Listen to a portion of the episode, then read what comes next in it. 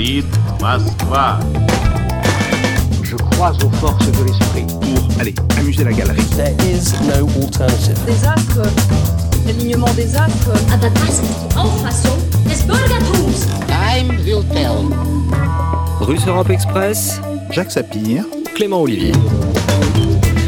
Serait-ce l'une des dernières couches à s'être ajoutée aux millefeuilles de colère des Gilets jaunes L'INSEE publiait le 20 novembre une étude de l'OFCE qui concluait à une baisse du niveau de vie en France entre 2008 et 2016. Le texte n'y allait pas euh, par quatre chemins. Je le cite, les réformes sociales et fiscales ont pesé sur le revenu des ménages, titrait l'Institut de statistique. Et si ce rapport se base non sur la notion de pouvoir d'achat, mais sur celle de revenus disponibles, eh bien le constat entre évidemment en résonance avec cette révolte des Gilets jaunes. Alors où en est-on sur ces questions et comment pourrait-on y remédier? Bienvenue à tous, vous écoutez Russe Europe Express. Bonjour Jacques Sapir. Bonjour Clément. Avec nous aujourd'hui, on a invité l'un des rédacteurs de ce texte que je viens de mentionner, Xavier Timbaud. Bonjour. Bonjour. Vous êtes économiste donc à l'OFCE, l'Observatoire français des conjonctures économiques. Vous en êtes même le directeur principal. En face de vous, Philippe Erlin. Bonjour. Bonjour. Économiste indépendant et essayiste, vous venez de publier Pouvoir d'achat, le grand mensonge. Chez, c'est chez Erol. Une enquête dans laquelle vous vous en prenez directement à la manière justement dont l'INSEE le calcule, ce pouvoir d'achat. Messieurs, vos travaux, on va naturellement y revenir tout au long de cette émission. D'abord, je vous propose d'écouter l'édito liminaire de notre économiste maison. Jacques Sapir, on continue comme depuis plusieurs épisodes à se pencher avec vous sur les questions de fond en fait qui sont posées par cette actualité des Gilets jaunes. Oui, tout à fait. Euh, la question du pouvoir d'achat s'affirme bien désormais comme la principale revendication des Gilets jaunes, ancrant de manière manifeste ce mouvement dans l'espace des luttes sociales. Alors, bien entendu, ce n'est pas la seule revendication. Il ne faudrait pas oublier les revendications concernant la justice fiscale, ni celles concernant d'ailleurs la représentativité du système politique. Ce sont aussi des revendications importantes. Mais la revendication sur le pouvoir d'achat, par son côté urgent, voire désespéré, doit être entendue d'urgence. Et d'abord, vous nous dites que ce problème ne touche pas que les Français les plus pauvres. Évidemment, cette revendication du pouvoir d'achat réalise l'unité tant entre des couches sociales assez disparates qu'entre des travailleurs aux conditions immédiates très différentes, des salariés aux indépendants. En fait, c'est bien la France, brutalisée par une mondialisation dont les répercussions s'avèrent ici beaucoup plus tragiques qu'heureuses, qui se réveille et qui demande aujourd'hui des comptes à ses dirigeants. Cette question du pouvoir d'achat, il y a plusieurs manières de l'aborder, manières qui s'additionnent d'ailleurs et qui convergent vers un constat qui désormais s'impose. Il faut une grande remise à plat des revenus salariaux ou non, incluant les retraites, les pensions et bien entendu la question des impôts.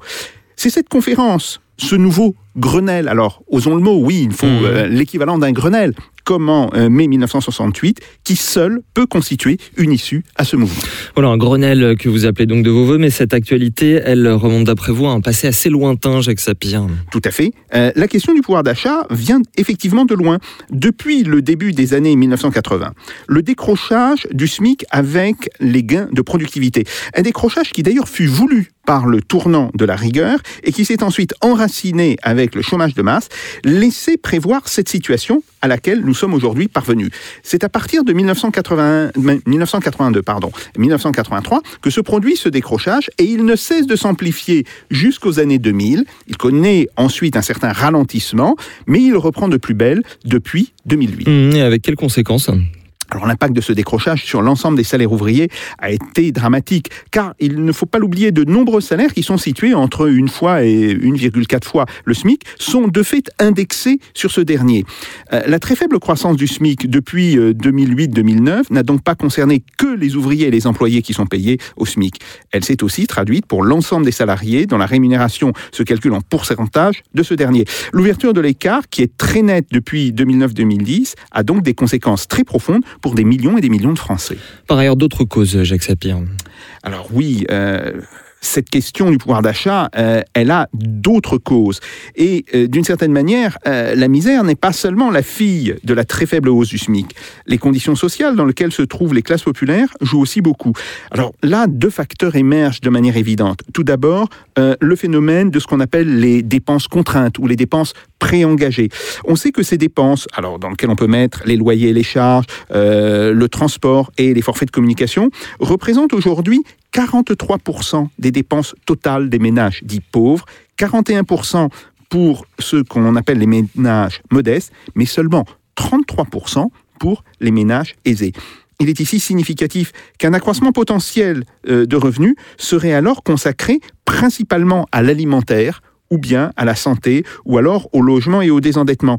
Euh, grosso modo, ces quatre postes représentent 47% de l'utilisation qui serait faite d'un revenu supplémentaire pour les ménages pauvres, 41% pour les ménages modestes et seulement 34% pour les ménages dits aisés.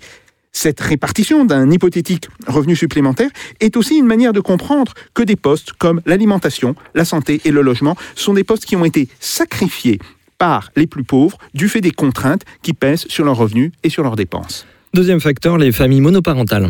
Effectivement, euh, si cette question des dépenses contraintes ou préengagées est cruciale, la situation des foyers monoparentaux, des femmes qui, après un divorce ou une séparation, euh, se retrouvent seules, très souvent avec des enfants, apparaît tout autant comme une cause de grande pauvreté.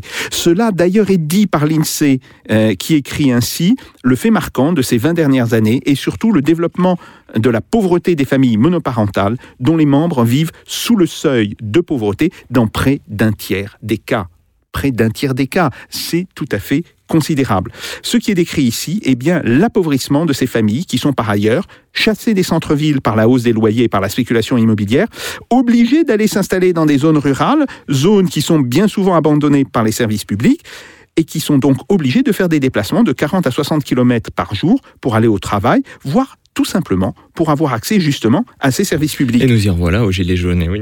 Et oui, tout à fait, car on voit bien là que la question euh, du carburant euh, constitue bien une dépense contrainte. Alors, euh, il y a une troisième cause qui est très importante aussi, c'est la question des personnes âgées. Euh, et ce facteur de pauvreté est aujourd'hui à prendre en compte. Euh, le décalage entre les retraites des femmes et les retraites des hommes devient, il faut bien le dire, aujourd'hui tout à fait insupportable. Il sera aggravé d'ailleurs par le projet du gouvernement d'introduire une retraite par points et de réduire les pensions de reversion. Ces pensions de reversion, il faut toujours le rappeler, constituent pour euh, les femmes retraitées euh, de plus de 70 ans plus de 15% du montant de leur pension, et pour les femmes retraitées de plus de 80 ans, plus de 25% du montant total euh, de leur pension. Alors, il ne faut jamais oublier euh, qu'il y avait plutôt fin 2015, sur 16 millions de retraités en France, 52% de femmes, et que sur ce total, eh bien, 4,4 pour 4,4 millions de femmes, autrement dit plus de la moitié, eh bien, elles touchaient des pensions de reversion. Compte tenu de la différence des niveaux de retraite, on mesure que toucher justement à ces pensions de reversion ou passer à une retraite à points aura des conséquences catastrophiques pour les femmes retraitées. Alors, euh, Xavier Timbaud, vous qui avez euh, participé à cette euh, étude de l'OFCE publiée par l'INSEE, il faut, peut-être nous d'abord nous réexpliquer cette, notion de, revenu disponible que vous utilisez. Le pouvoir d'achat, les gens voient, à peu près, mais le, revenu disponible peut-être un peu moins. Et puis, je vous laisse nous, résumer également vous-même vos, vos conclusions. Alors, le revenu disponible, je, je pense que c'est exactement ce que les gens ont en tête quand on parle de pouvoir d'achat. Euh, la, la, définition de pouvoir d'achat par les économistes est très peu opérationnelle, mmh. parce qu'en fait, euh, elle correspond au pouvoir d'achat d'un euro. Euh, Qu'est-ce qu'on peut acheter avec un euro? Mais ce que les gens ont en tête, c'est pas ce qu'ils peuvent acheter avec un euro, c'est ce qu'ils peuvent acheter avec le revenu dont ils disposent, d'où justement l'intérêt de cette notion de revenu disponible, qui est le revenu qui inclut toutes les sources de revenus, les salaires pour les salariés, mais aussi toutes les prestations sociales, mmh. euh, évidemment les prestations retraite, les revenus du capital pour euh, ceux des Français qui ont des revenus du capital. Alors, évidemment, ils sont plutôt dans les Français les plus riches, vous imaginez bien, euh, et auxquels on enlève euh, toutes les charges et impôts euh, qui pèsent sur ce revenu. Donc euh, ensuite, on peut aller un cran plus loin en, en enlevant dans ce revenu disponible les dépenses contraintes. Alors, c'est une notion euh, importante, elle est intéressante. Maintenant, les dépenses contraintes sont des dépenses qui sont généralement contraintes à court terme, mmh. euh, donc qui montrent une forme, euh, disons, de, d'inertie dans le comportement ou dans les possibilités d'arbitrer son budget. Maintenant, ces dépenses contraintes, elles peuvent être modifiées. Votre forfait de téléphone, vous êtes engagé à le payer, mmh. mais vous pouvez en changer demain. Euh, votre loyer, euh, c'est sûr, euh, c'est compliqué de déménager, mais vous pouvez quand même déménager. Donc le revenu disponible, il, est, euh, il correspond, à mon sens, euh, précisément à cette notion que les gens ont en tête, euh, c'est-à-dire de pouvoir d'achat. Après, l'aisance qu'ils ressentent par rapport à leur pouvoir d'achat est évidemment quelque chose qui n'est pas du tout linéaire Et euh, doubler le revenu pour quelqu'un qui est dans le premier décile n'a pas du tout le même impact sur l'aisance financière que doubler le revenu de Mmh. quelqu'un qui est dans le dernier décile. Donc ça aussi, c'est- c'est c'est important à, à avoir en tête. C'est-à-dire Voilà, une- fait, un concept d'économiste par un peu versus euh, une no- notion un peu médiatique, un peu journalistique. ouais. voilà, mais en, en tout cas, ce que je voulais dire, c'est que c'est très important d'avoir en tête la, la question de la distribution. Naturellement. des, des revenus. Euh, et, et donc, c'est des choses sur lesquelles on a fait beaucoup de progrès en termes d'analyse euh, au cours de ces dernières années, en termes de données aussi. Euh, c'est assez important de pouvoir distinguer euh, les différentes catégories, euh, à la fois en fonction de leur place dans la distribution des revenus, mais aussi de leur situation. On a parlé des familles monoparentales, euh, des Mhm. personnes âgées, euh, des, des- des femmes retraitées euh, isolées. euh, tout ça sont des catégories qui, pour lesquelles les notions de revenus disponibles euh, n'ont pas la même signification. Donc il faut se méfier de, quand on parle des catégories moyennes. On peut avoir l'impression que les choses évoluent assez peu, alors qu'en fait ça peut cacher derrière des mouvements euh, assez brutaux euh, sur le reste de la distribution. Jacques Sapir. Euh, Juste une question. Est-ce qu'il n'est pas plus intéressant, quand on regarde ces questions de, de revenus, de s'intéresser à la médiane plutôt qu'à la moyenne? Alors, si la médiane euh, est, est plus intéressante que la moyenne, euh, ceci étant dit, on peut même aller un cran plus loin. euh, on peut s'intéresser à la distribution sous forme de déciles, sous forme de vintiles, sous forme de centiles. On peut regarder aussi euh, d'autres éléments euh, qui partitionnent les ménages, euh, les familles monoparentales par exemple, les actifs, les inactifs. Donc tout ça sont des éléments. Alors évidemment, la médiane est, est plus pertinente que la moyenne, mais ce qui est encore plus pertinent, c'est d'embrasser toute cette complexité parce que euh, voilà, on, on- on- on décrit des situations qui sont à chaque fois très particulières. Là, on est au cœur de, de votre, métier, de votre métier à tous les trois, messieurs, et des, de vos, des outils que vous, que vous utilisez. Euh, pour, pour dire les choses un petit peu plus simplement, euh, qu'est-ce qui se passe entre 2008 et 2016 Xavier Alors, il se passe plein de choses entre 2008 et 2016, et c'est un petit peu ce qu'on a voulu essayer de, disons, de, de mieux représenter. Donc, fondamentalement, c'est quand même assez descriptif, même si ça consiste à utiliser toute la richesse des Mhm. données peut, dont on peut disposer, et d'essayer de, de, de tirer des messages relativement simples. Alors, la première chose qui se passe de 2008 à 2016, c'est la crise. Ça vous a pas échappé. Naturellement. Euh, elle a eu des conséquences, des conséquences très fortes. Ouais. Euh, cette crise, il ne s'agit pas d'en discuter ici les origines, Mhm. il ne s'agit pas d'en discuter les tendances longues dans lesquelles elle s'inscrit, comme par exemple l'effet de la globalisation euh, et le lien que cette crise Mhm. pourrait avoir avec la globalisation. Donc il s'agit d'essayer de regarder un petit peu ce qui se passe. Alors, un des résultats euh, qu'on obtient, bon, c'est- pas forcément le plus, le plus nouveau, mais il est quand même important d'avoir ça en tête, c'est que le revenu des ménages, en moyenne, en médiane, euh, donc le, le- le- le- le message est le même, euh, a baissé, il a baissé de 450 euros entre 2008 et 2016. Euh, il faut bien comprendre que le fait qu'il baisse, c'est déjà une rupture Mmh. par rapport à ce qui a pu se passer dans le passé, puisque en fait, hors les périodes de crise, le revenu des ménages, il a tendance à augmenter, surtout sur des périodes de temps aussi longues. Euh, huit, huit années, euh, normalement, on peut avoir des fluctuations dans l'activité, Mmh. dans l'évolution du revenu médian ou moyen, mais généralement, sur 8 ans, on a, on a plutôt une augmentation du revenu. Donc là, Mmh. le fait qu'il y ait une baisse, euh, ben, ça vous indique euh, qu'il s'est passé des choses inhabituelles au sens euh, qu'on n'avait pas observé auparavant. Et Donc ça, vous, c'est la, première chose. Et vous, vous le liez aux décisions qui ont été, qui ont été prises. Alors, la- la- la première explication, c'est la crise. Alors, vous voyez, le problème, c'est qu'on ne sait pas ce qui serait passé s'il n'y avait pas eu la crise. Naturellement. Donc on ne peut pas vous dire, le revenu des ménages, s'il n'y avait pas eu la crise, aurait augmenté Mmh. de 1500 euros. Et comme là, il a baissé, en fait, l'impact de la crise, il est de 2000 euros. Mais on ne peut pas le dire, mais en tout cas, il y a forcément ça. Par contre, on peut regarder ensuite, dans cette évolution, en quoi le système fiscal et social Mhm. a pu jouer. Donc on peut regarder bah, quelles ont été les hausses d'impôts, comment elles ont pesé en moyenne sur le revenu des ménages. Et puis, euh, on peut ensuite regarder de façon plus détaillée, et là c'est très intéressant, euh, comment ça a joué par décile. Alors, ce qu'on trouve, c'est une coïncidence, hein, donc il faut faire attention à pas dire euh, si le revenu des ménages a baissé, c'est à cause euh, des, des- des augmentations Mmh. d'impôts. Mais ce qu'on trouve, c'est que la somme des augmentations d'impôts, des baisses de prestations, les augmentations d'impôts qui ont pris des formes très diverses avec euh, un ensemble de mesures très complexes, parce qu'il y a des mesures qui ont plutôt baissé les impôts euh, des premiers déciles, euh, d'autres qui les ont plutôt augmentés. Mhm. Il y a eu de fortes augmentations des impôts sur les derniers déciles, les Mhm. plus riches. Au total, les... les On vient de quasiment supprimer le les Ça impôts- fait également quand même. Mais oui, Ah oui. non, non, mais alors là, notre, notre analyse s'arrête en 2016. Mhm. Donc c'est c'est avant... Effectivement, c'est important, et c'est important, c'est tout à Mais fait est-ce qu'on n'était pas déjà dans cette même logique euh, Ah, pas de- du tout. Au contraire, euh, on était dans une logique où, au contraire, on avait fortement accru la taxation des Mhm. revenus du capital. Il y avait eu l'épisode du bouclier fiscal, mais en fait, le bouclier fiscal joue euh, de façon très marginale sur les très très hauts revenus. Euh, ce qui, il y avait une réforme ma- majeure qui avait été faite par François Hollande, qui avait été l'imposition au barème des revenus du capital Mmh. et qui avait effectivement conduit à augmenter très fortement l'imposition des plus riches. Et donc, ce qu'on voit, c'est en moyenne, le, les impôts ont contribué à faire baisser le revenu des ménages de 450 euros. Mhm. Donc, on pourrait dire, s'il n'y avait pas eu les hausses d'impôts, bah, il- au total, le revenu des ménages n'aurait pas bougé entre 2008 et 2016, mais ce qui veut quand même dire qu'il y aurait eu les effets de la crise qui sont passés par là. Et quand on regarde la distribution de cela, on s'aperçoit qu'en fait, pour les premiers déciles, euh, il y a une augmentation du revenu disponible après impôts et prestations sociales. Et euh, pour les derniers déciles, au contraire, il y a Mmh. c'est eux qui portent pratiquement euh, toute la hausse des impôts, euh, avec des hausses d'impôts pour les derniers déciles qui vont jusqu'à 5000 euros. Et en proportion de leurs revenus, c'est c'est des, c'est des- c'est des montants qui sont aussi assez importants. Alors, Philippe Erlin, dans votre livre, vous n'y allez pas de, de main morte sur, euh, sur l'INSEE, le grand mensonge, nous dites-vous. Est-ce que la, la publication de cette étude ne, ne contredit pas un petit peu peut-être votre, votre position C'est-à-dire que l'INSEE se, se rendrait bien compte des, des problèmes de pouvoir d'achat? Votre, votre réaction, c'est pas ce qui a été dit par Xavier Bah non, au contraire, je trouve que ça confirme parce que l'étude montre que le revenu disponible baisse, donc c'est- quelque part, ça veut quand même dire que, Mais donc que finalement, le pouvoir vous d'achat diminue. Mais vous êtes plus d'accord. en, mais en prenant, en Mais vous prenant êtes un autre avec l'INSEE alors Non, non, je suis d'accord avec le FCE parce que cette étude-là, c'est celle, Soyons celle de précis, l'OFCE. effectivement, Voilà, bien voilà. sûr. Donc je suis d'accord avec Oui, cette étude oui. de l'OFCE. Enfin, je trouve qu'elle va dans le même sens. Mmh.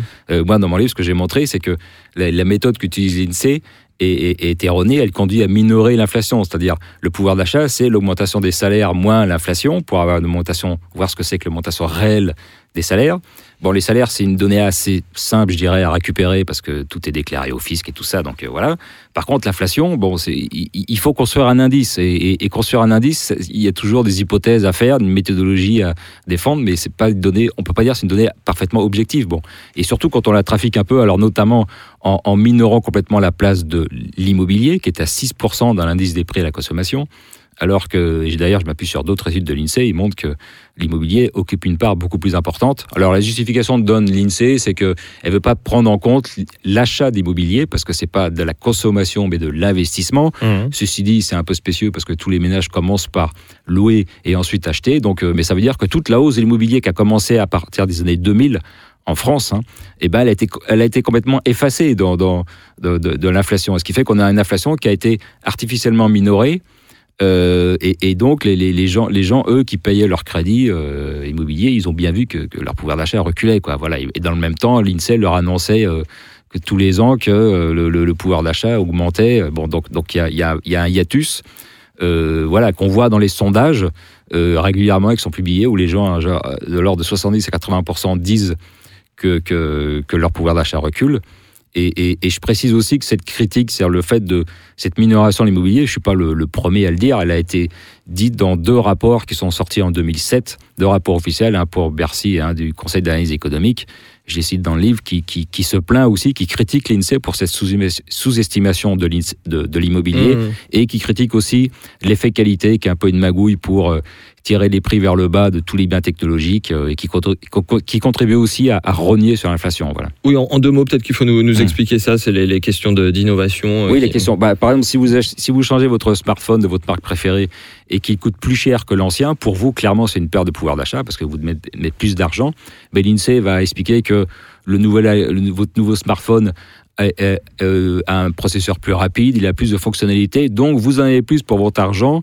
Donc l'INSEE va mettre un Mhm. prix inférieur au prix étiquette dans sa base. Et donc les biens technologiques contribuent à tirer vers le bas l'indice des prix, mais là encore de façon un peu artificielle et arbitraire. Quoi, voilà. Jacques. Oui. euh, alors, euh, euh, la, première remarque, si vous voulez, c'est que euh, ce n'est, ça ne date pas d'aujourd'hui que l'on fait des, des critiques à l'INSEE. Mm. Alors certaines de ces critiques sont, sont justifiées. D'ailleurs, l'INSEE en a parfaitement con- conscience, mais ne peut pas faire grand-chose pour y remédier. On sait très bien que les différentes catégories de la population n'ayant pas la même structure de consommation, elles n'ont pas nécessairement le même indice des prix. C'était d'ailleurs la raison pour laquelle la CGT avait, dans les années 60, créé son propre indice des prix. Et euh, il était aussi juste, d'une certaine manière, euh, que l'était celui de l'INSEE. Simplement, il ne parlait pas de la même chose. L'indice des prix euh, de l'INSEE est calculé en moyenne. Et, et là, euh, euh, la CGT regardait beaucoup plus la catégorie sociale des ouvriers. Premier point. Le deuxième point qui me semble effectivement très important, c'est la part du logement. Alors, je dirais, dans les dépenses. Hum. Euh, et c'est beaucoup plus là la, notion de, de dépenses contraintes. Parce qu'on voit bien effectivement que euh, le remboursement euh, d'un emprunt, d'un emprunt qui a été consenti, si vous voulez, ou qui a, qui a été fait par le ménage pour pouvoir se loger, euh, ben oui, ça, ça représente une charge extrêmement importante euh, dans le budget euh, du ménage. Donc là, effectivement, je pense que vous avez touché quelque chose de, de Mmh. très juste, parce que là, on voit bien que cette question, euh, elle est aujourd'hui une question euh, importante, euh, et que d'une certaine manière, cette question d'ailleurs rejoint aussi la question des loyers. Hum. Il, faudrait mettre ça ensemble. Mais là, il y a un autre problème. C'est la différence entre quelques grandes villes, la situation de l'immobilier dans quelques Hum. grandes villes, et la province. Parce que euh, vous savez bien que euh, si vous voulez louer ou, ou acheter euh, un deux pièces à Paris, euh, vous allez dépenser une certaine somme et que pour euh, la moitié, voire euh, euh, le tiers de cette somme, si vous acceptez de partir euh, loin de Paris, à euh, 60 ou 70 Mmh. kilomètres, vous pourrez vous acheter quelque chose de euh, bien plus grand. Oui, d'accord. Donc, mais globalement, c'est il y a un une hausse des prix. Oui, d'accord, mais globalement, il y a une hausse des prix quand même générale de l'immobilier en France depuis 2000. Et, et je préciserai aussi par pour tenir compte des propriétaires, par exemple, en Allemagne, il- l'Institut statistique en tient un peu compte. Il, il calcule pour les propriétaires un, un loyer fictif, c'est-à-dire ce que paierait le propriétaire s'il devait louer son propre appartement. Bon, et, et, et ça explique que l'indice des prix euh, allemand est toujours un petit peu supérieur à l'indice des prix français. Et pourtant, eux, ils n'ont pas eu euh, de forte explosion des prix comme nous, on a connu en, en France. Alors, je, ouais. voudrais ajouter euh, quelques éléments par rapport à ça. Alors, c'est vrai que qu'on appelle l'indice des prix, Hum. et qui est un élément important, euh, parce qu'en fait, il sert aussi à indexer tout un tas de pensions euh, Alors voilà. et de barèmes. Donc, il, a, il a un rôle assez important. Euh, il est exact que l'indice des prix euh, sous-estime, par construction, euh, la, la part du logement et la part d'un certain nombre de dépenses. Mmh. Ça, c'est indéniable. Euh, il- il- comme en Allemagne, on a ce qu'on appelle un déflateur de la consommation, qui lui intègre les loyers fictifs, et donc qui permet euh, de prendre en compte euh, l'immobilier à travers l'évolution des loyers, et pas celle de l'évolution des prix de l'immobilier. On pourrait dire, ah, mais ça, ça tient pas compte de la situation des ménages acquérants, euh, qui peuvent avoir des charges d'intérêt importantes. Alors, oui, mais il faut faire attention à une chose, c'est qu'en fait, euh, pour les ménages acquérants, la hausse des prix de l'immobilier, quand ils sont acquérants, c'est une charge supplémentaire. Ça leur demande de prendre plus de risques, de s'endetter, etc. Mais en France, on a très peu de ménages surendettés à cause de l'immobilier. C'est une erreur de raisonnement à pas faire. Euh, les ménages qui s'endettent pour l'immobilier sont généralement en fait des ménages plutôt favorisés. Et il faut jamais oublier que si, quand on s'endette, on doit s'endetter beaucoup parce que les prix sont élevés, euh, ceci étant dit, l'investissement qui est réalisé, compte tenu du fait que non seulement les prix sont élevés, mais il continue de croître, lui-même produit ensuite un capital Hum. qui est tout à fait considérable.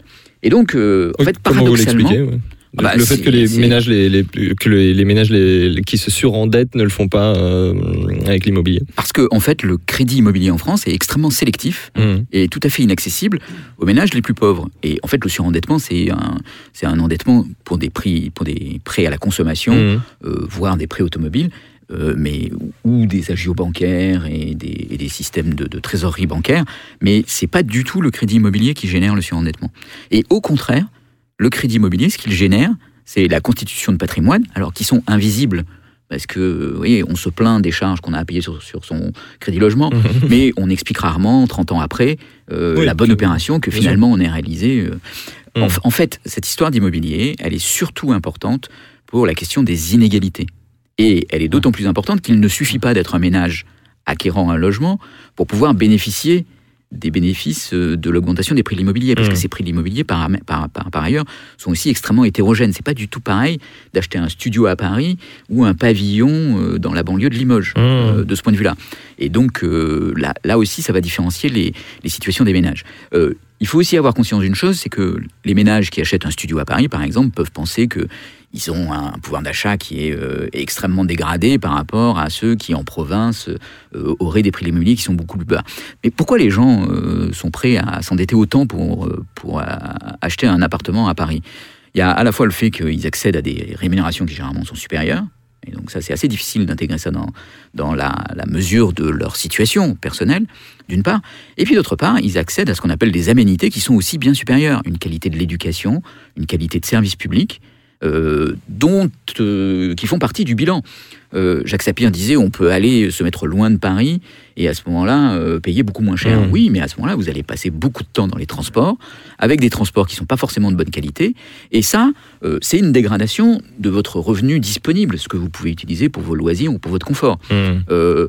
Or, le ménage qui vit à Paris et qui est très endetté, lui, il bénéficie sans que ça se voit de, du fait qu'il a accès à des transports de très bonne qualité, à des temps de transport Mmh. entre son domicile et son travail qui sont très faibles, et à des aménités qui sont très très très euh, nombreuses, de très bonne qualité, euh, bien, bien meilleures que celles qu'on peut avoir. Voilà. Donc quand on veut comparer les inégalités de vie, en fait, euh, regarder les prix de l'immobilier, c'est très ambigu. C'est pas forcément là où les prix de l'immobilier sont le plus élevés que les gens sont le plus malheureux. Mmh. Euh, en fait, il y a exactement la corrélation inverse. C'est là où les prix de l'immobilier sont le plus élevés et où ils augmentent le plus, on trouve les gens les plus aisés, qui vivent le plus confortablement. Et c'est paradoxalement là où les prix de l'immobilier sont très faibles qu'on trouve le plus de gilets jaunes, par Mmh. exemple. Vous voyez, euh, Mmh. les gilets jaunes, c'est pas des gens Ouais, ouais. qui ont des crédits immobiliers élevés pour des appartements à Mmh. Paris. C'est des gens qui ont, généralement, ils sont même propriétaires et ils n'ont plus de charges d'emprunt, mais ils sont propriétaires euh, euh, d'un pavillon ou d'un ou d'un appartement dans un immeuble, dans une zone où, du fait de la démographie, ils savent que leur capital est en train de disparaître. Mmh, Oui, je, je vous renvoie effectivement aussi, chers auditeurs, à l'analyse d'Hervé Lebras euh, qui superpose la carte des Gilets jaunes, non pas avec euh, celle, comme on peut le dire certains, du vote FN, mais avec la carte des, des zones qui ont été le plus délaissées euh, par les, par les services publics. Philippe Erlin, une, une réaction à ce qui vient d'être Oui, tout à fait d'accord. Moi, moi j'ai écrit mon livre sur l'inflation et le pouvoir d'achat en moyenne, mais il est évident que quand on regarde ensuite les différentes catégories de population en fonction de leurs revenus ou si elles habitent euh, dans les métropoles ou, ou, dans la France périphérique, comme on dit, il y, a, des différences énormes en termes de pouvoir d'achat et d'inflation pour, pour, chaque, pour chaque personne. Voilà. Donc ça, il faut en tenir compte, et, et notamment sur la question des inégalités, quoi, parce que euh, quand depuis 2000 l'immobilier s'est mis à monter et ainsi que les matières premières, bon, ceux qui possèdent déjà des actifs, ceux qui avaient déjà un patrimoine, ont vu ce patrimoine euh, grossir. Et ceux qui n'avaient que leurs revenus pour, euh, pour payer euh, des, une essence qui augmentait, une alimentation qui augmentait et l'immobilier qui augmentait, ceux-là, Mm. ils ont vu leur situation se dégrader et donc ça a creusé les inégalités.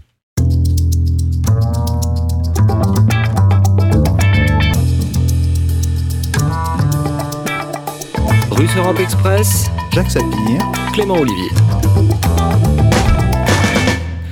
Xavier Timbaud, euh, Jacques Sapir mentionnait la, la question des familles monoparentales. Oui, je pense que là, c'est un, un point très important euh, parce que ça doit contribuer à la réflexion. Un, un des éléments qu'on montre dans notre étude, c'est que le système fiscalo-social, les prestations, les impôts, les mesures nouvelles qui ont été prises, mais aussi le fonctionnement des dispositifs qui existent, l'allocation chômage, les prestations euh, pour les plus pauvres, comme le RSA par exemple, euh, ont quand même beaucoup contribué à limiter en France, de 2008 à 2016, l'explosion des inégalités. Mmh. Donc ça, c'est un, C'est important de le préciser. oui, c'est important de le préciser et c'est une caractéristique assez positive à la fois des mesures qui ont été prises et du fonctionnement du système euh, fiscalo-social. Euh, ceci étant dit, ce filet de protection sociale, il a des trous. Et euh, parmi ces trous, il y a par exemple effectivement la question des familles monoparentales. On a un système qui a été construit euh, après 1945 par le Conseil national de la résistance, Mmh. qui est extrêmement familialiste, Mmh. avec un- une autre une époque vision. aussi. Oui, c'est une autre époque, avec une vision euh, de la famille qui est bah, que la famille c'est un homme qui travaille, une femme qui est au foyer Mmh. et des enfants, et qu'on conçoit la protection sociale comme s'adressant à, ce, euh, à cet ensemble. Euh, Aujourd'hui, les familles monoparentales, elles sont euh, assez mal prises en compte par notre système. Et elles sont de plus en plus nombreuses. Et comme elles sont de plus en plus nombreuses, ce qu'on voit apparaître, c'est effectivement qu'elles deviennent de plus en plus effectivement euh, des familles pauvres, elles contribuent de plus en plus à la pauvreté, et elles font émerger un nouveau phénomène qui est une pauvreté des enfants. Mmh. Alors oui, dans, dans cette époque où on ne parle que de l'opportunité, de l'égalité de l'opportunité, l'égalité des chances, euh, le fait que la pauvreté des enfants euh, augmente est quand même en, en- un- une sérieuse contradiction avec ce message euh, permanent sur l'égalité des chances. Mmh. Euh, Qu'est-ce qu'on pourrait faire pour lutter contre ça? Ben, Pour lutter contre ça, par exemple, euh, une des choses assez simples à faire, ça serait de dire que tout le système d'allocation familiale euh, devrait être euh, affecté et attribué non pas majoritairement quand vous avez deux enfants ou augmenté encore quand vous avez trois enfants, mais devrait être accordé au premier enfant. Parce que ces familles monoparentales, c'est souvent des couples qui n'ont pas vécu très longtemps ensemble, euh, avec des femmes qui au départ étaient in- inactives, qui se retrouvent avec des difficultés d'insertion sur le marché du travail, donc qui ont des faibles salaires pour des faibles qualifications, et qui en plus n'ont pas trois enfants. Euh, et comme elles n'ont pas trois enfants, elles n'ont pas accès euh, euh, aux allocations familiales. Donc, Mmh. euh, des modifications assez simples finalement du système de la protection sociale, qui prend en compte ces nouvelles réalités, pourraient grandement réduire euh, ces familles monoparentales pauvres. Alors évidemment, il y a des familles monoparentales avec quatre enfants, euh, celles-là posent des problèmes euh, eux-mêmes assez importants. Mais là encore, on pourrait aussi, du fait de l'apparition de ces, de ces parcours de vie qui sont aujourd'hui euh, ceux que les Français choisissent ou subissent, Mmh. euh, considérer que bah, quand vous êtes une famille monoparentale, vous pouvez avoir des allocations spécifiques supplémentaires. Mmh. Voilà. Et- Donc ça, c'est des, éléments qui euh, sont quand même extrêmement importants. On a un système relativement efficace qui a montré qu'il avait fonctionné pendant la crise, mais qui euh, aujourd'hui a quand même des failles. Et donc il faut vraiment regarder ces failles et essayer de faire quelque chose. Et des familles monoparentales euh, qui sont constituées essentiellement euh, de femmes et des femmes justement qu'on voit beaucoup sur, euh, sur ces barrages de, de Gilets jaunes. Ça a été une des grandes émergences de, de ce mouvement par rapport c'est- ouais, ouais. même très important ça parce que en fait dans les familles monoparentales il y a, des, il y a, des- il y a aussi des y a hommes. aussi des hommes, mais c'est- voilà, il y a, il y a plus de femmes que d'hommes, mais c'est en gros 60% de femmes, euh, 40% d'hommes. Mmh. Mais quand on regarde les familles monoparentales pauvres, Pauvres. alors là, elles sont très très majoritairement euh, avec, euh, comme adulte euh, dans la famille monoparentale, une femme. Donc euh, euh, on a là effectivement une, une situation très particulière et, euh, et qu'on retrouve probablement sur les ronds-points aujourd'hui. Mmh. Que c'est bien. Oui, tout à fait. Je signale que c'était exactement la même situation dans la Russie dans les années 90 et au début des années 2000. Euh, la pauvreté, c'était essentiellement des familles monoparentales avec un ou deux enfants. Euh, et c'est très frappant de, de retrouver ça aujourd'hui en France. Alors, euh, la proposition que fait Xavier Timbaud, elle est, elle est très intéressante. Euh, il faut y ajouter aussi euh, à la fois euh, peut-être une multiplication des crèches ou la prise en charge par l'État, euh, si vous voulez, des frais de gardiennage euh, des enfants en bas âge, parce qu'on voit que ça, très souvent, c'est ce qui empêche la femme de retrouver un emploi. Très souvent, les femmes font ce calcul, voilà, disent, si je prends un emploi, je perds euh, mon allocation. Et à ce moment-là, compte tenu des frais de nourrice, parce qu'il n'y a pas de crèche dans l'endroit où je suis, euh, je ne m'y retrouve pas non plus. Ça mange en fait toutes les différences qu'il y a entre euh, les allocations chômage que je touche aujourd'hui et ce que je pourrais toucher Mmh. comme salaire. Donc il est extrêmement important de maintenir aussi là euh, l'allocation euh, de garde, euh, même quand la femme a retrouvé un emploi. C'est un point essentiel pour que les femmes puissent retrouver un emploi. Oui, c'est tout à fait essentiel, d'autant que, en fait, euh, une des réponses à la question du revenu disponible, c'est la biactivité. Là aussi, on a changé de modèle. On n'est plus dans un modèle de monoactivité où Monsieur gagne-pain peut suffire à faire vivre une famille. Et en fait, il faut un modèle de biactivité. Et, et donc, effectivement, cette biactivité, elle est importante, à la fois pour les familles monoparentales. Euh, si les femmes ont un emploi euh, avant d'être isolées, ben, ça sera beaucoup mieux pour leurs revenus. Euh, c'est mieux aussi pour les couples, parce que deux revenus, c'est mieux qu'un seul. Oui. Euh, c'est aussi beaucoup mieux pour les retraites. Parce que, évidemment, cette biactivité, elle fait que la femme a, elle, euh, pour son compte propre, des points de retraite ou des cotisations de retraite accumulées. Ouais. Et donc, elle a droit à une retraite et que, du coup, elle a plus besoin de cette pension de réversion, Mmh. qui est une espèce de compensation de la non-activité pendant, euh, pendant que son mari était vivant. Et donc, euh, voilà, ça, c'est des éléments qui sont essentiels pour, euh, pour aller vers euh, à la fois l'égalité femmes-hommes, mais aussi euh, lutter contre la pauvreté. Une réaction de, de Philippe Berlin. Oui, mais moi je dirais pas que notre système social est efficace. Il est trop orienté sur la redistribution de richesses et pas assez sur la création euh, de richesses. Et ça, ça pose quand même un problème. Euh, on, on- on a le taux de prélèvement obligatoire le plus élevé des pays européens. On a une fiscalité qui est lourde et qui en plus est extrêmement complexe. Il y a, il y a plus de 100 milliards de niches fiscales, donc ça devient absolument illisible. Et, et, et je un crois système effectivement en millefeuille que- Voilà. qu'on dénonce souvent comme extrêmement complexe, mais Voilà. cette question du, du taux de prélèvement, si, si on enlève les retraites, il me semble qu'on on retombe parfaitement dans une moyenne normale. hein. C'est parce qu'on a un système de retraite euh, D'accord, bah, bah, un système, on a un système qui est trop, qui est on a un système qui est trop étatisé. Par exemple, je considère pour justement pour améliorer la retraite, il faudrait au moins permettre à ceux qui le souhaitent de pouvoir faire la retraite par capitalisation. Mais ça, le, terme capitalisation en France, c'est un gros mot. Bah, je considère qu'il faut avancer là-dessus, au, au moins de façon optionnelle, voilà. Et, et de cette façon-là, on peut améliorer la situation des gens. Mais il faut d'abord se concentrer. Il faut d'abord avoir un système qui permette la création d'emplois, la création de richesses, et pas uniquement penser en termes de redistribution, parce que sinon on va, on va redistribuer de, de, de moins en moins de choses à, à plus en plus de gens au chômage. hein. Vous ça, c'est pas une solution non plus. quoi. Vous m'offrez une transition toute faite, cette euh, question qu'abordait Jacques Sapien de, de la pauvreté euh, des personnes âgées avec les Mm. retraites. Votre avis? Ben, mon avis, c'est que le- le- pour en sortir, il faut augmenter la population active, parce que les, pour augmenter les- les- la part des cotisations.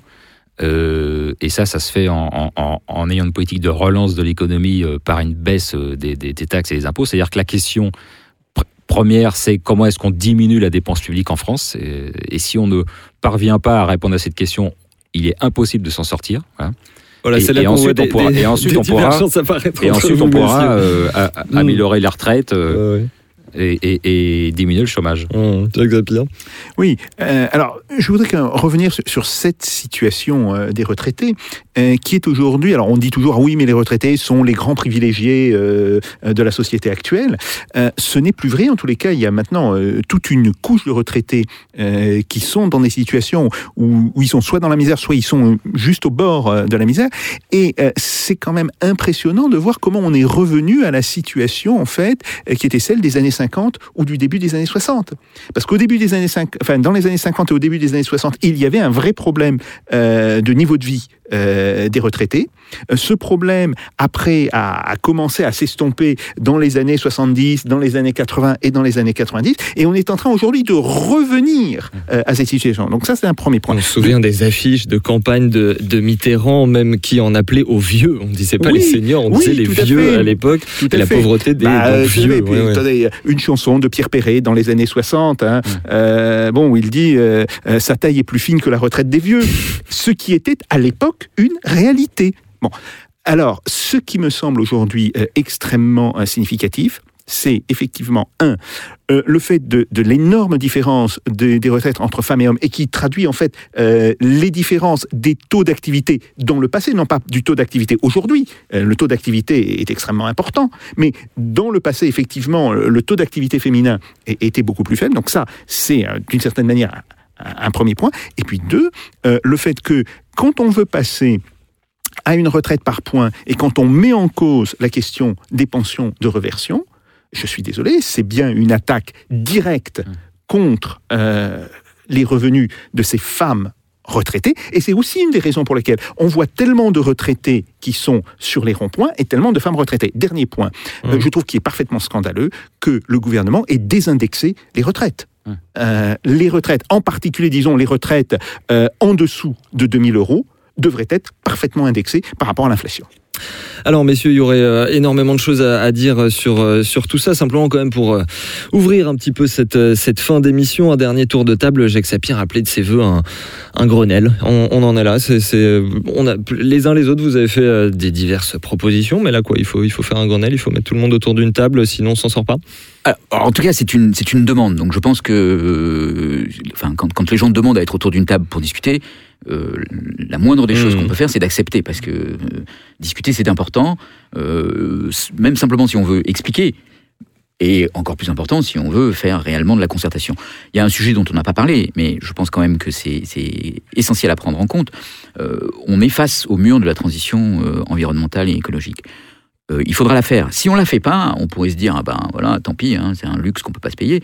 Euh, ce qui va se passer, c'est qu'il va y avoir les conséquences du changement climatique et qui vont avoir des conséquences euh, en termes de, de niveau de vie qui vont être euh, à la fois très importantes et en même temps très Mhm. inégalement réparties. Bien sûr. Donc, euh, de toute façon, que on choisisse euh, de, lutter contre le changement climatique ou simplement de s'adapter au changement climatique, on est face à une question qui sera essentiellement une question redistributive. Et euh, aujourd'hui, essayer de mettre les gens autour d'une table pour déjà prendre simplement conscience de ce phénomène, de l'impact que ça va avoir sur euh, la cohésion de la société et sur les inégalités, et la nécessité que ça impose de prendre un certain nombre de mesures qui vont être difficiles. Euh, et, et ce dont on peut souhaiter, c'est que le- cette difficulté soit également partagée, euh, me paraît absolument essentiel. Mhm.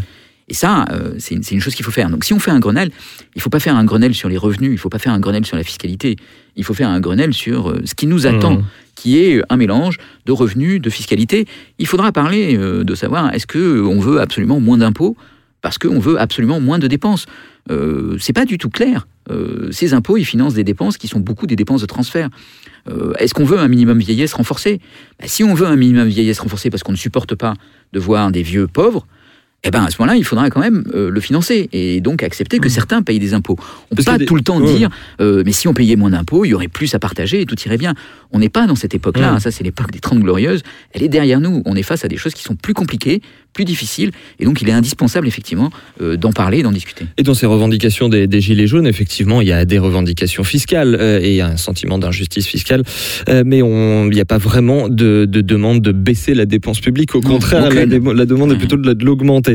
Euh, donc voilà, une question de, justice fiscale. Et vous, vous nous dites qu'il faut euh, voilà euh, lier l'urgence sociale et l'urgence écologique. Philippe, Philippe Erlin. Non, moi je conteste l'urgence de, de la transition énergétique pour un bien simple, c'est que si on reprend même les chiffres de la COP21, euh, la, la Chine, les pays émergents, la Chine et l'Inde ont prévu de continuer à augmenter leurs émissions de CO2 jusqu'en 2030 et puis de s'engager éventuellement à cette date à commencer à diminuer.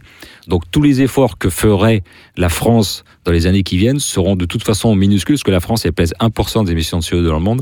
Ils seront complètement les, les petits efforts qu'on refasse un débat sur ce sujet. Parce que, et- et- et ils seront complètement engloutis par les augmentations de la Chine et de l'Inde. Donc moi je Mmh. dis que la priorité parce que ça, c'est pas- tout à fait faux quand même. c'est pas la transition mais- énergétique, l'urgence c'est la prospérité économique, la diminution du chômage, le retour de la croissance qui permettra ensuite Bon, mais de lutter contre les inégalités et qui permettra ensuite de gérer la transition énergétique qui s'impose parce qu'on sait que les ressources fossiles elles sont pas elles, elles- elles- elles vont se limiter euh, alors, évidemment alors un Voilà. Grenelle Un Grenelle, oui, ou euh, Grenelle alors justement, un Grenelle de la fiscalité où, où, euh, parmi la principale question, on se dit qu'est-ce qu'on dit, comment on fait pour diminuer la dépense publique. Tous les pays de l'OCDE y sont parvenus à un moment ou à un autre de leur histoire, ils ont réussi, sauf la France et l'Italie. Euh, donc voilà, je dis que c'est urgent de, de traiter cette question-là. Jacques Zapier, pour finir. Oui, je pense qu'un un, Grenelle va s'imposer euh, sous une forme ou sous une autre. Alors évidemment, euh, comme euh, ben, les Gilets jaunes ne sont pas un syndicat, ça va être un petit peu difficile euh, de trouver des, des interlocuteurs, mais je, mais je pense qu'on va y arriver.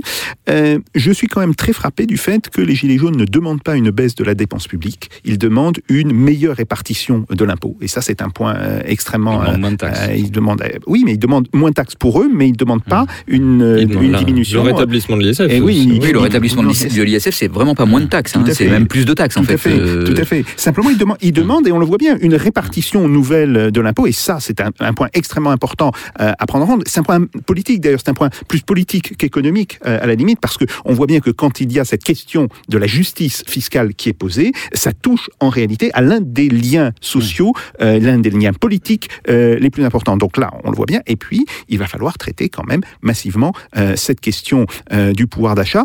Euh, je suis aussi d'accord avec ce qu'a dit Xavier Timbaud. Il faut là distinguer la production de CO2 au niveau de la France, et là vous avez tout à fait raison, Philippe Erlin, elle est faible, et la consommation de CO2 par les Français. Et ça, c'est une chose différente, car nous importons de manière considérable de la consommation de CO2. Et donc là, il faut peut-être aussi euh, remettre en cause une partie de cette importation euh, en choisissant des process euh, sur le territoire français qui seraient plus économes. Mais là, d'une certaine manière, cela revient à mettre en cause le modèle de globalisation dans lequel nous sommes depuis 20 ou 30 ans. Et on vous renvoie à notre précédente euh, émission qui abordait les, les aspects écologiques euh, de la mobilisation des Gilets jaunes. Merci beaucoup Xavier Tambo et Philippe Erlin. Merci à vous deux. Merci, Merci. bien sûr aussi à vous Jacques Sapir et à vous euh, les auditeurs. Je vous rappelle que cette émission et toutes les précédentes se retrouvent en images. C'est sur la page YouTube de Spoutnik France. Un numéro préparé avec Jean-Baptiste Mendes, capté et monté par Thibaut Picard, Antoine Darwin au son Pipo Picci. On vous donne tous rendez-vous au prochain épisode de Russe Europe Express avec Jacques Sapir. D'ici là, faites pas vos Jacques. Salut à tous.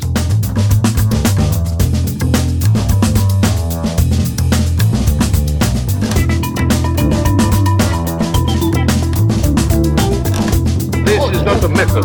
This is provocation. Let them do. No.